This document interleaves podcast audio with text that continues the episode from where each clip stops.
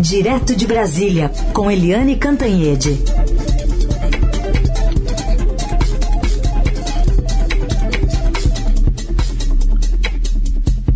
Oi, Eliane, bom dia. Bom dia, Heisen, Carolina, ouvintes. Bom dia, Eliane. A gente está de olho nas repercussões envolvendo a CPI, que continua firme. A gente teve na semana passada muito foco na cloroquina.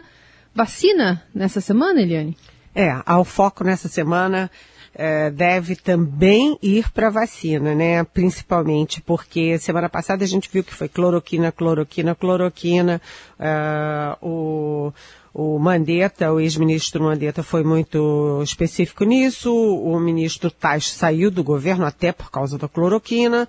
O ministro Queiroga passou vergonha sem conseguir dizer o que ele pensa, porque é, é evidente que ele pensa tudo o oposto do presidente Jair Bolsonaro.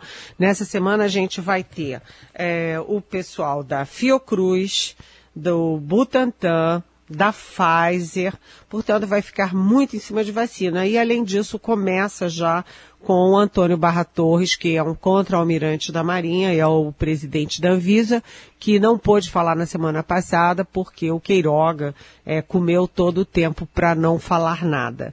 Então, é, a gente vai focar muito na, na na, nas vacinas, a CPI vai ficar muito nesse foco, mas vai continuar também na cloroquina. Tanto que é, o governo continua tentando evitar a convocação é, do, do, a reconvocação do ministro Queiroga, mas os membros, a cúpula da CPI já disse que vai convocar de novo Queiroga, ou seja, mais saia justa. E é possível também que Ernesto Araújo, o ex-chanceler, né, que levou, que executou a política do presidente Bolsonaro para a política externa, que é enfim, é considerado o maior desastre em décadas ou da história.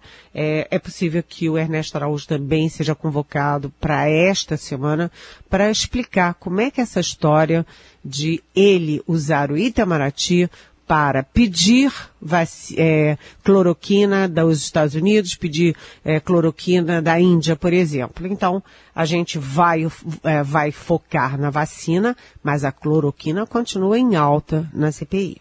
Bom, Eliane, para fechar, a gente fala também do presidente Bolsonaro parabenizando os policiais pela matança lá em Jacarezinho.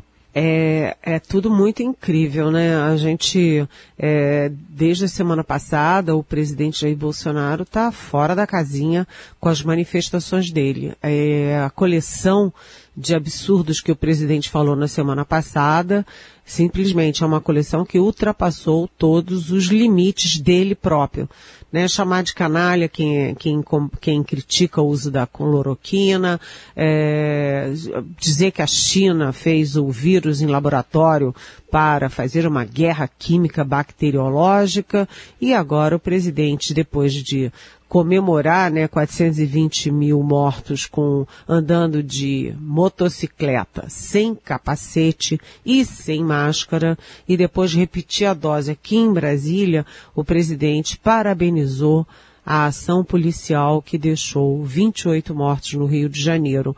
E aí, é, em lugar nenhum do mundo, eu não estou falando nem do mundo democrático, eu estou falando do, do mundo inteiro.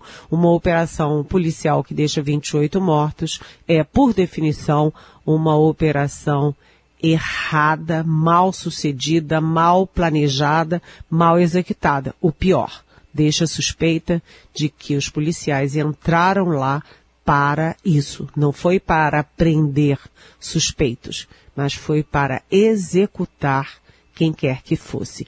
Então, o presidente da República, mais uma vez, na contramão da ciência, do bom senso, dos manuais e dos protocolos, inclusive de segurança pública, que valem em todo o mundo. Muito bem. Eliane, obrigada por hoje. A gente volta a se falar amanhã. Uma boa semana, viu? Boa semana. Beijão.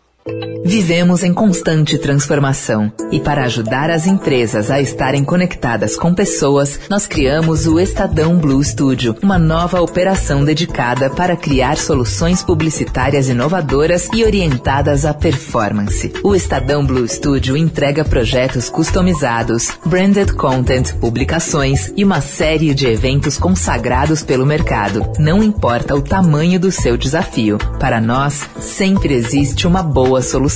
Estadão Blue Studio, conteúdo de alta performance.